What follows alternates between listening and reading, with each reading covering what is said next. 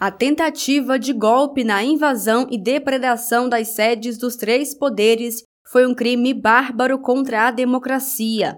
A declaração é do secretário-geral nacional do PT, Henrique Fontana, em entrevista para o jornal PT Brasil, nesta quinta-feira, 10 de agosto. O ambiente que levou o país a esta tentativa de golpe no dia 8 de janeiro é um ambiente que foi metodicamente construído sob a liderança do então presidente Bolsonaro, pela sua equipe né, do cotidiano de coordenação de governo e pelo bolsonarismo. Né? Foi um momento, é, um crime bárbaro contra a democracia, aliás, não só bárbaro contra a democracia, contra o patrimônio público do país, mostrando realmente o nível de irresponsabilidade que estava sendo levado a cabo por este grupo, né?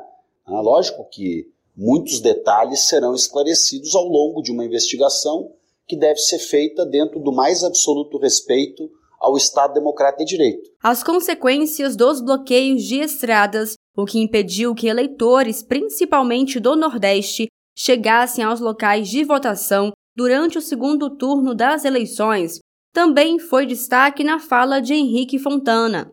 O ex-diretor da Polícia Rodoviária Federal no governo Bolsonaro, Silvinei Vasques, foi preso pela Polícia Federal nesta quarta-feira, 9 de agosto, suspeito de dificultar o trânsito de eleitores de Lula. Além de prejuízos para os eleitores, as estradas bloqueadas resultaram em consequências para a economia do país, explicou o secretário-geral nacional do PT. Mas o derrame de dinheiro que eh, o bolsonarismo fez e a extrema-direita fez de maneira irresponsável para tentar eh, bloquear o resultado que se desenhava na eleição foi um crime eh, enorme contra a economia do país. Nos entregaram uma economia quebrada pelo que fizeram, inclusive, na, na, na, especialmente no ano que antecedeu a eleição. Fontana explicou que Bolsonaro tentou criar a narrativa de que o sistema eleitoral brasileiro não era seguro, o que, segundo ele, é uma enorme fantasia. O sistema é uma referência para outros países do mundo,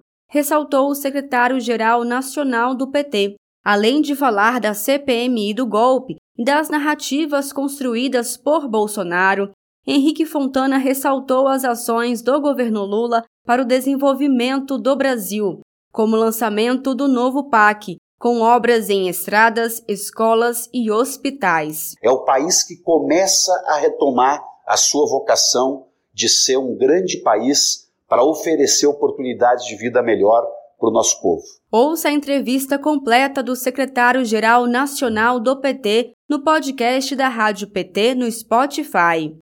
De Brasília, Thaisa Vitória.